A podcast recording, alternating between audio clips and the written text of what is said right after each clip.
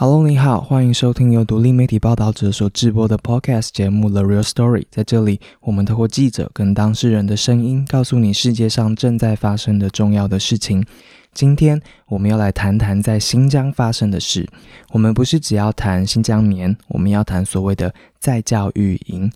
你将会在这一期节目里面听见被关在里面的受害者的证词，以及他在纺织工厂里面工作的时候他所看见的事情。最近发生了很多的新闻，让世界的眼光又重新聚焦在新疆地区发生的人权迫害，这是我们今天要谈这个议题的原因。三月二十二号。欧盟、美国、加拿大、英国、澳洲、纽西兰一起以人权为由，宣布了对中国新疆官员的制裁跟谴责。这是天安门事件之后三十年来，欧盟第一次因为人权问题对中国展开制裁。同一天，中国迅速回应了，对几位欧洲的议会议员、智库跟学者寄出了反制裁的政策。三月二十四号，中国国务院还发表了二零二零年美国侵犯人权报告，就种族主义、贫富不均跟应对 COVID-19 疫情的失策批评美国，也几乎是同一时间。中国官媒将去年十月瑞典品牌 H&M 因人权问题说他不要采用来自新疆的产品跟原料的官网声明翻了出来，称这一些国外品牌他们不用新疆原料，是一边赚中国的钱一边使坏。引发了到现在越烧越大的中国民众对这些国外品牌的抵制，而包括了台湾、香港在内的许多艺人也赶紧终止了跟这些品牌的合约，表达对新疆棉的支持。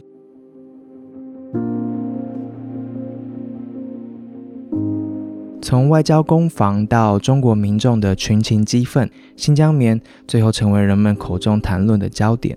报道者在二零一九年做的大规模调查报道，无声的灭绝。也因此再一次在网络上传开来了。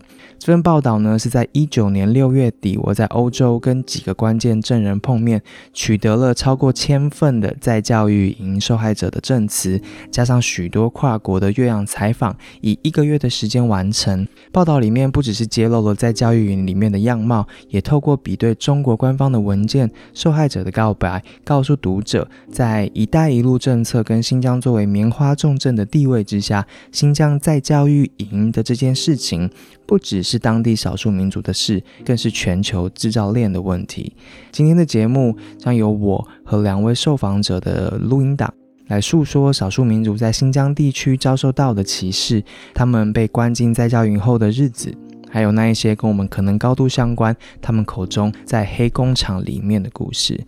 我的采访因为是使用了加密软体进行的，所以音质并不好。而且为了保护他们的身份，在制作成 podcast 节目的时候，我们再次的变声，所以音质的部分要请你多多的包涵。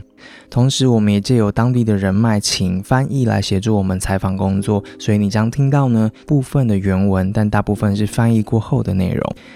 今天的节目要准备开始了。首先，我们先从现在已经四十二岁的哈萨克公民。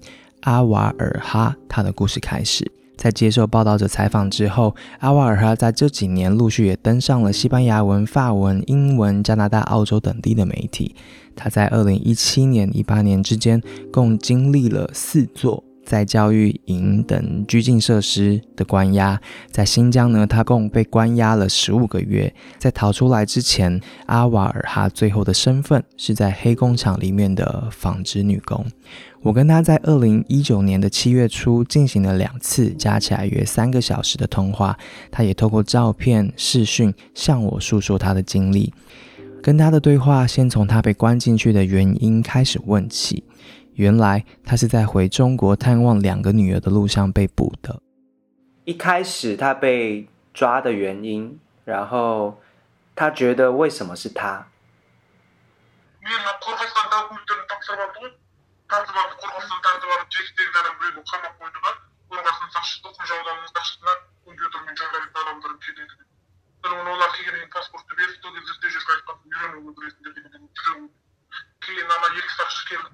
қазақстанға ел ішін жаңа шыққан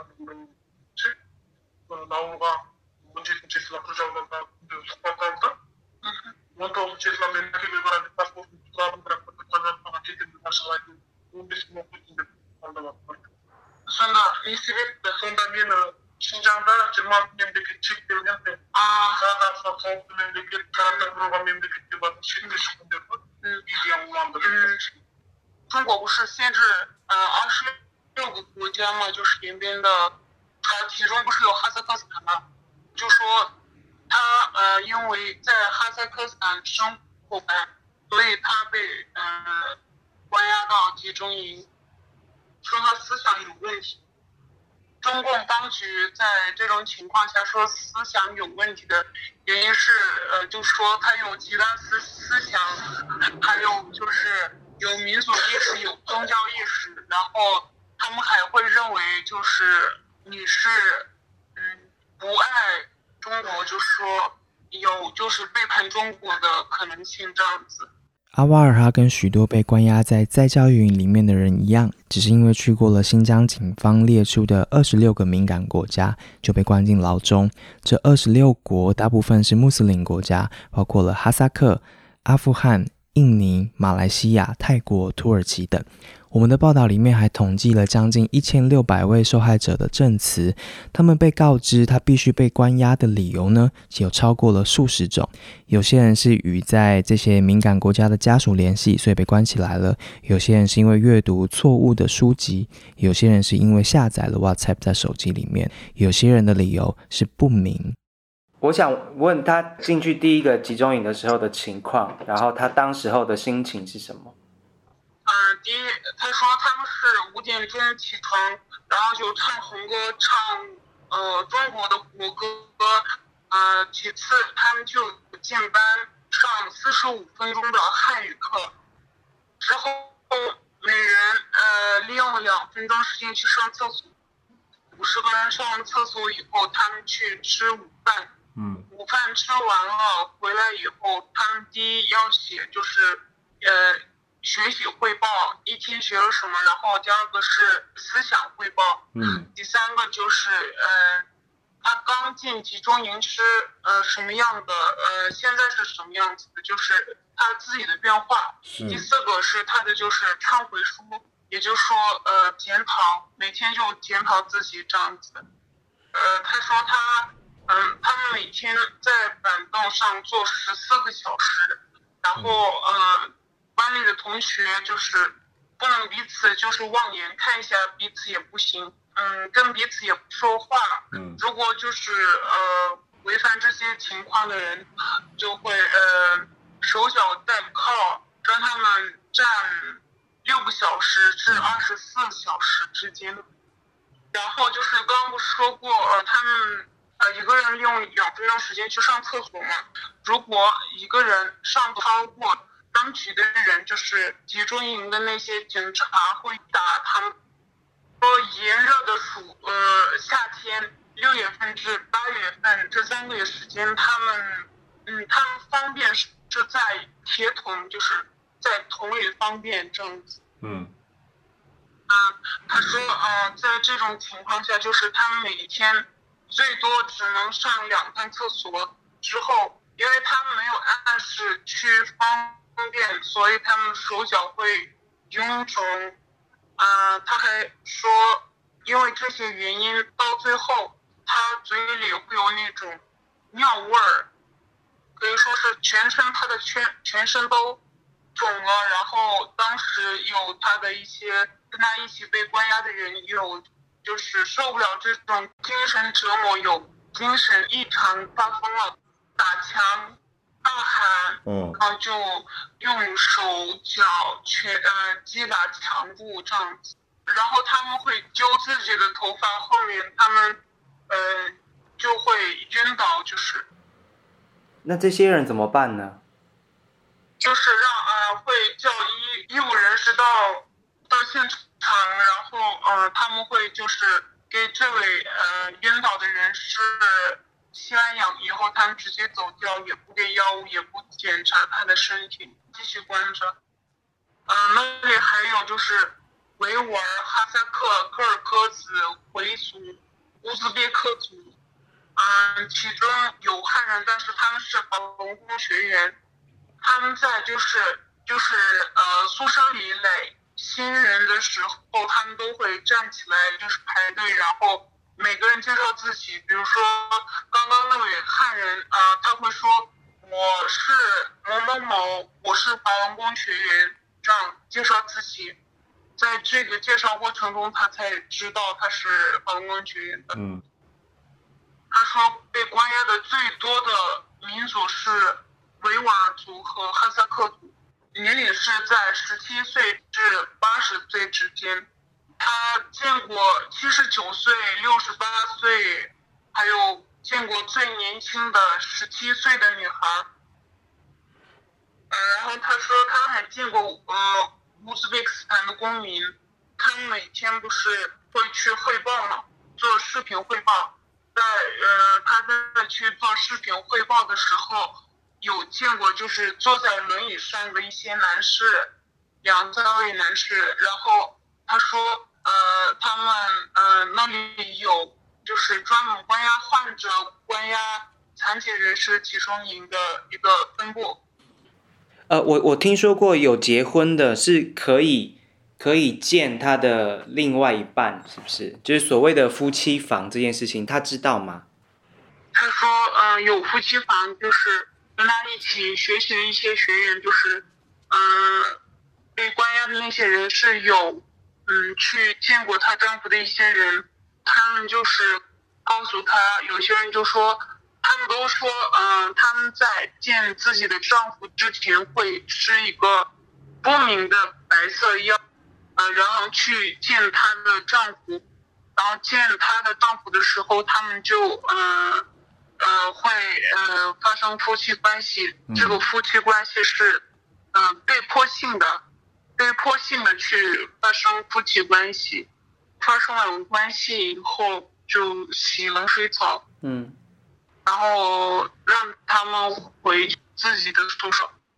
当局将这个情况会解释给他们委，就说如果你们在监狱的话，不会有这样这样的待遇。当局会跟他们说，嗯，因为这是呃学习中心，所以你们才有机会跟你们的丈夫、跟你们的家属见面，跟你们的呃丈夫发生夫妻关系，促进你们的呃感情，是呃我们为你们做的呃好的政策，这是国家的好政策，这样子。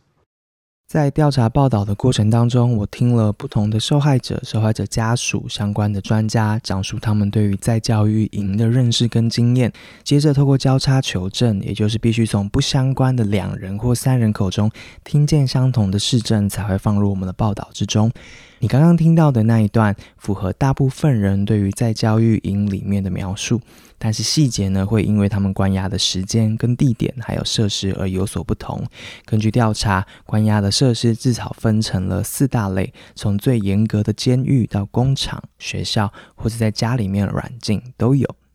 其他人也提到了夫妻房这件事情，甚至说他们在行房的时候被拍摄。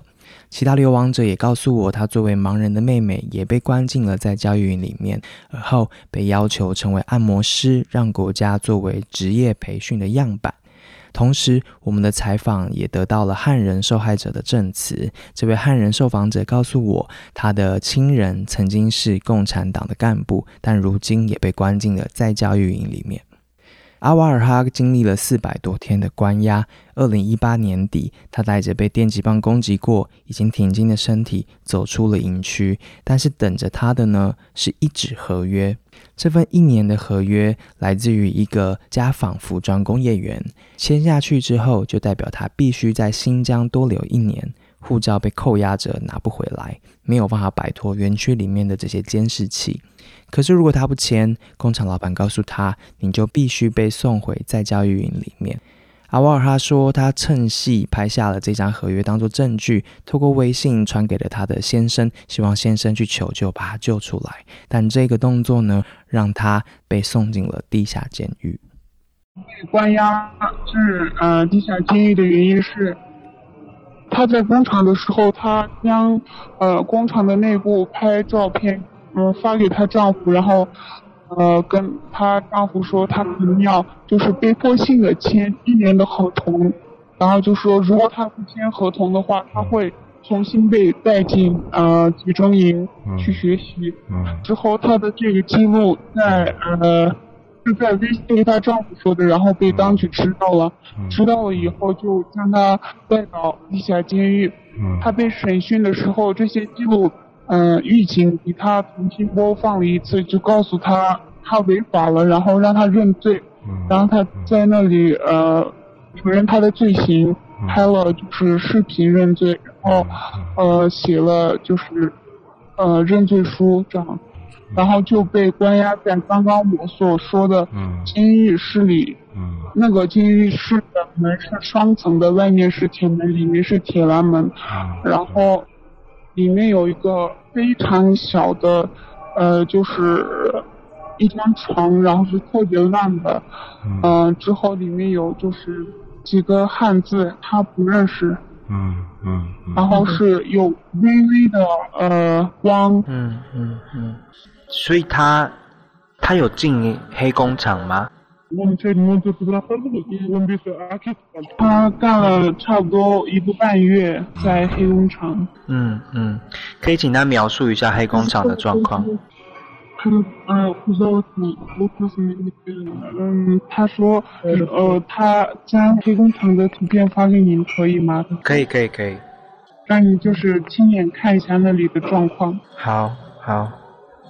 他说黑工厂里面有呃，还是有公安人员，也就是所谓的警察在监控他们。嗯嗯。然后他说呃，中国当局现在就是。被迫性的让当地居民去学习技术三个月，学完技术以后，就将他们安排在这种就是廉价的劳动力的嗯呃工厂嗯，他说那里有烹饪技术，还有就是像他工作的纺织厂一样，有纺织技术，就这些技术嗯啊就是不去学技术的那些。当地居民会被关押到集中营。当地居民指每一个人吗？还是有种族之分？呃，年迈的老人有年轻人。嗯。他是不管民族之分，也不管年龄之分的。嗯嗯嗯。这些所有人的护照都是被没收了。嗯嗯嗯。我确认一下，这些人是住在新疆，然后他们都被带去黑工厂。如果他们不去黑工厂做这个学习，他们就会被关进集中营吗？对，是这样。好，新疆的哪一个地区可以请他确认一下这个黑工厂的位置？啊，是呃伊犁县的家方纺织厂。这一份在纺织厂里面一个半月的工作，合约上面来看。阿瓦尔哈的工作每个月会领到月薪六百人民币，每一次排班要至少十二个小时。但是后来他被告知，薪水其实是以工作的量来计算的。做一对手套有十角人民币，以场内最高纪录来算，一天最多能赚的是六块钱。阿瓦尔哈靠着丈夫向人权团体控诉，在一个半月之后被释放了，让拥有哈萨克公民身份的她终于能够回家，但她仍然没有拿到任何的薪资。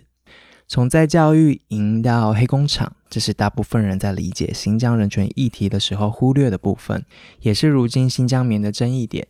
新疆棉的关键不只是采收的方式，而是当地的制造链，甚至从新疆输出到中国各地的强迫劳工，他们的人权迫害已经成为中国这座世界工厂的一部分的环节。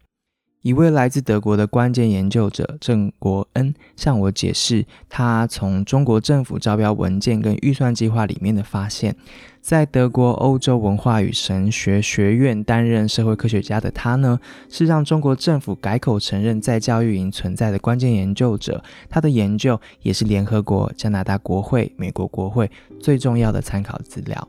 二零一九年，我透过岳阳电话采访他。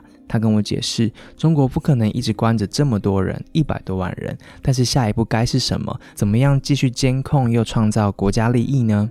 强迫劳动就是答案。他说这是再一次的劳改，这一次瞄准的是伊斯兰信仰的少数民族。他的说法建立在中国政府的官方文件之上，任何人都能够上网找得到这些文件。他向我举例，其中一个计划呢，是在以维吾尔族为主要人口的新疆南部克什地区，中国政府曾在二零一八年八月发布一项计划，要将十万名在职业技能教育培训中心待过的被关押者送进工厂工作。这用当地官员的话来说呢，就是所谓的反恐维稳组合拳。什么是反恐维稳组合拳呢？就是先把人送进再教育营。轻者就送进所谓的职业培训所，改造他们的思想，确保他们劳动，并监视他们，一边反恐维稳，一边消除贫穷，发展“一带一路”。他们的目标之一是到二零二三年，新疆会成为中国最大的优质棉纺织产品的生产基地，中国西部最大的纺织出口加工基地。郑国恩解释，要完成这项大计划，企业、政府、维稳部门分别扮演了不同的重要角色。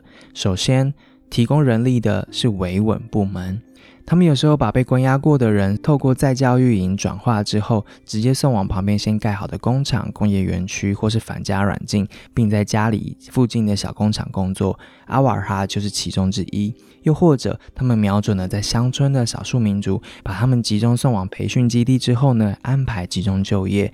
对于妇女，他们把女人送往乡镇区的卫星工厂跟小型的生产设施，让妇女上班，同时在他们上班的地方旁边设立了幼儿园，确保小孩们从小就接受到正确的政治思想。确保人力来源之后，接下来是政府的角色。新疆各级政府呢推出优惠的政策，要吸引企业来投资，设立新劳改企业。他们希望企业可以带着技术啊、设备啊来这边雇佣刚刚提到的那一些被关押过、教育转化后的人力。除此之外，中国还有至少十九个省份鼓励沿海企业到新疆投资建厂。这些文件都在我们的报道当中，如果你有兴趣的话，可以进一步查看。郑国恩在专访里面告诉我说，从中国政府的角度来看，这是一个非常聪明的计划，把在教育营结合了工厂，满足了消除贫穷、一带一路经济发展，还荣耀了共产党以劳动改变意识形态的历史。最重要的还是维稳。我们的报道里面也整理了二零零九年以来维族跟汉族间的族群冲突，几场大型的暴动跟攻击是怎么样发生的，发生在什么样子的地方，解释了所谓维稳的思考逻辑是从何而来的。只是如今这样子的做法，把每个人塞进了可以控制的位置，实施长期的严格的教育跟政治灌输，在全职的工作环境之下呢，父母可能是被监禁了，可能在异乡工作，而孩童呢加入了寄宿学校式的汉语爱国教学，这样子的情况之下，会减少家庭中的互动跟影响，削弱了文化、语言、宗教的代代相传。这在郑国恩的眼中是对文化的一大伤害跟灭绝，但是郑国恩提醒，这样子中国政府看起来是很聪明的做法呢，在新疆境内的少数民族视角，这样的做法可能会有很危险的下场，不管是为了打压宗教、族群认同的文化。或者是针对当地的激进分子推出维稳的手段，又或者是因为新疆地区的资源跟战略位置，二零一六年以来，中国一波波急迫的高压手段已经开始出现了反作用力。郑国恩认为呢，中国正在摧毁他过去几年来任何融合政策所得到的结果，要去掉一个民族的核心认同，又称之为维稳。中国政府可能最后成为了当地极端化的最大推手。曾国恩所描述的，碰巧就是在我们采访当中协助我们的翻译这一位哈萨克族人他的心声。他从小在中国长大，曾经被当地的政府试图吸纳成为党的干部，但是他最后却因为感受到越来越强烈的对哈萨克族、对他的文化、对穆斯林的歧视跟恶意，所以最后选择了逃离中国，并对中国政府的所作所为充满了愤怒。作为一个少数民族，生活在新疆地区，近几年的这些汉化政策给了他什么样子的感受？我们也来听听看他的心声。从小呃到大，其实我上的是汉校嘛，之后那些汉族同学、校友啊、老师呀，那些人都会歧视那些少数民族，哈萨克族、维吾尔族。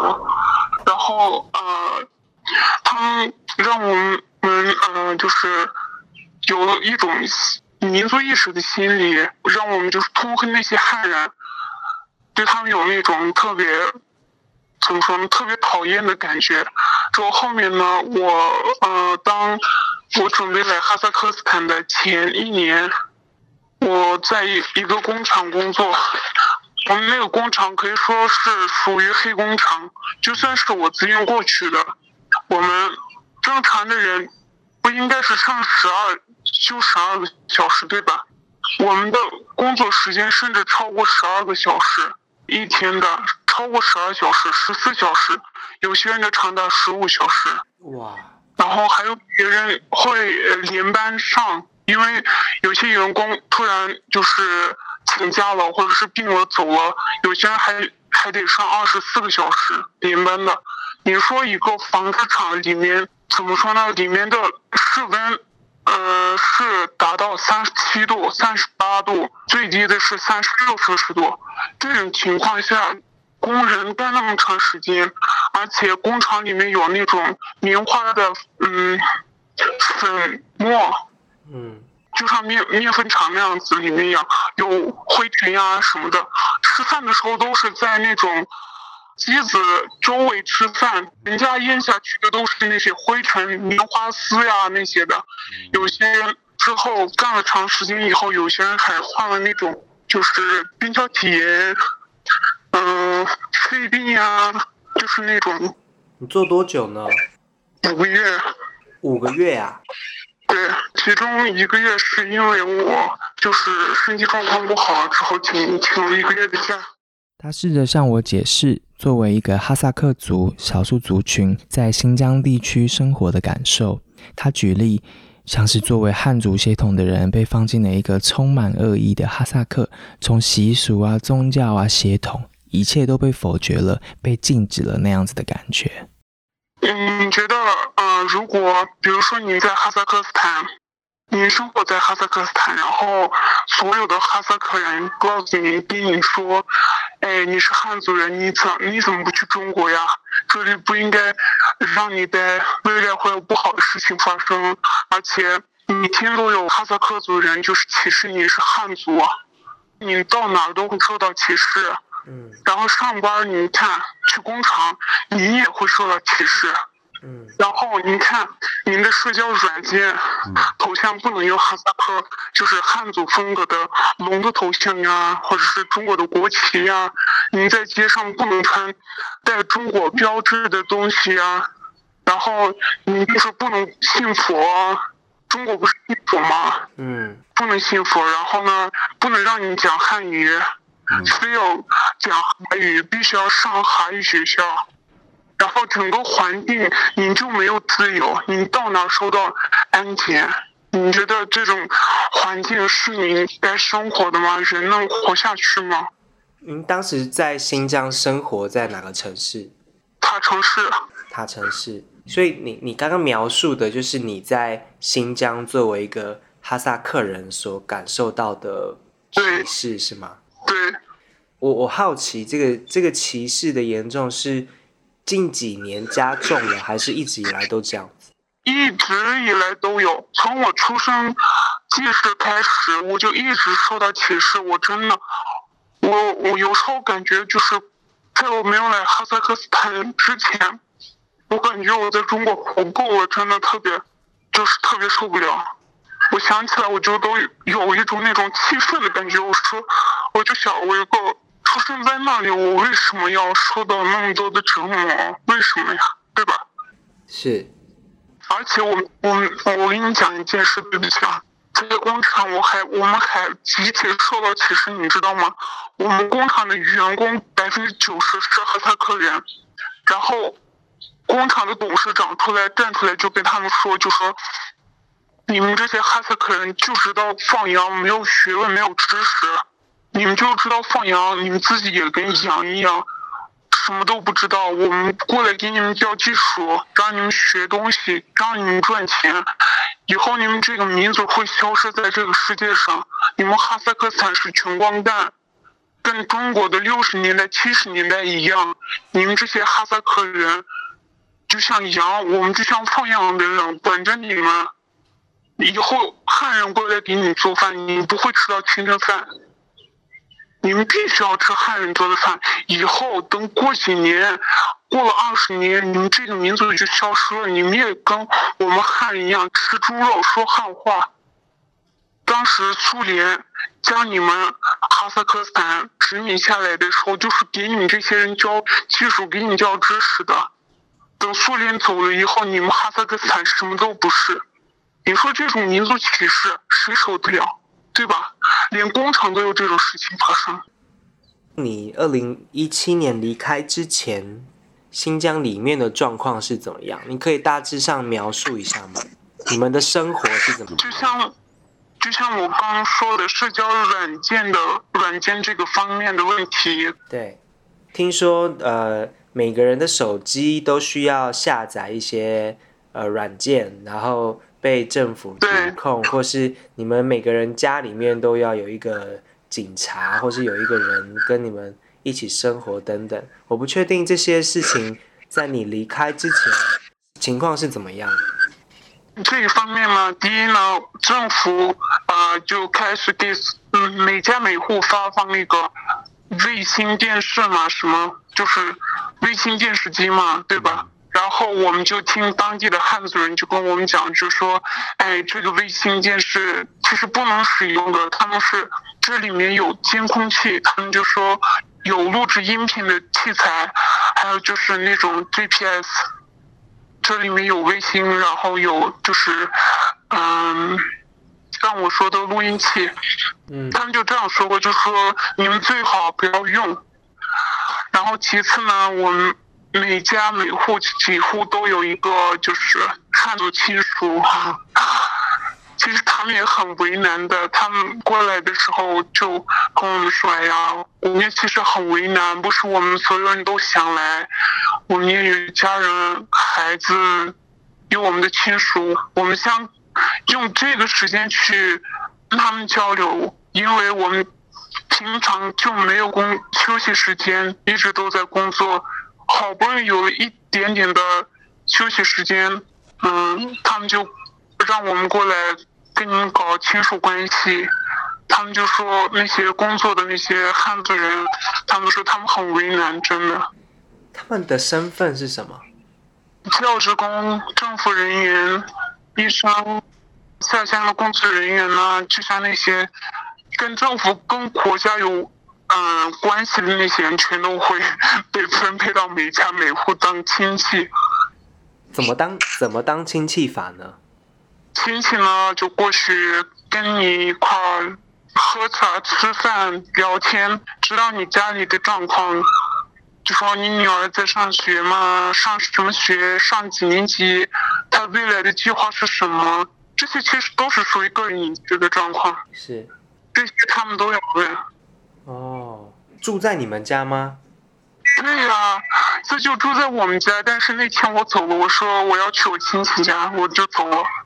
然后他每次来的时候要和你合影，我就说我不拍照，我就一直就没跟他们合影过。但是那时候我就有第六感，我就特别怀疑他们，就说突然有一个亲戚过来到你家，而且是政府安排的，到你家过来跟你就是交流。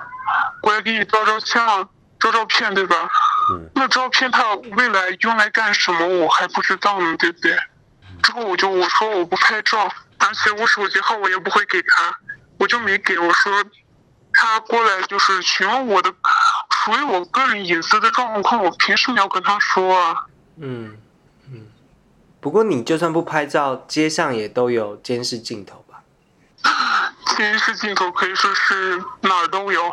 但是我没有想过那个监控器会居然会用来，唉，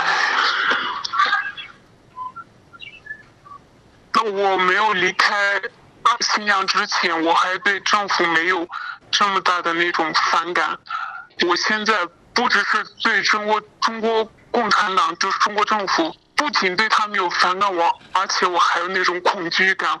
我觉得我这一生可能就去不了中国，太可怕了。从数据当中，我们可以理解这一位翻译口中的恐惧。从二零一九年七月我们报道初刊的时候，那时候的数字是这样子的：一百一十万个中国平民与一百六十九万的少数民族进行结对认亲。在新疆，泛突厥文化跟主要的穆斯林少数族群呢，每六人就有一人被拘禁。从生活经验来看，这位翻译所感觉到的恐惧相当的直接。他最后必须逃出中国，先是因为地方官员来要求他去进行学习，所以要送他去学党的思想跟政治。接着又是大规模的要每个人缴回护照。一六年、一七年间，更多的维稳人员进驻了新疆地区，更多的监控科技让少数族群间极度的不安，有许多人因为思想问题被关押了。这位翻译呢，在经过了五个关卡的审核，终于拿回了他的护照。他第一个想法就是，那是逃亡的最后机会。他即刻就逃到了邻国的哈萨克，但也因此让逃不出来的家人们长期的被骚扰。非常担心呀！我几乎每天都在担心，我怕他们就因为去问护照，说要去哈萨克斯坦，被就是被政府阻止，或者是说被公安局关进集中营，或者是在他们准备出境的时候，在中国边界，我怕，我特别害怕他们被关进去。可是他们有尝试着要出来，是不是？对呀，两年两年了，一七年到今天，他们一直都没有拿到护照，他们还被威胁了，就说你们要是再来办办护照的时候，就跟你们就是另外谈判谈话。嗯，你有你有其他朋友同学，大家都还好吗？在新疆的？他们在二零一七年十二月份就。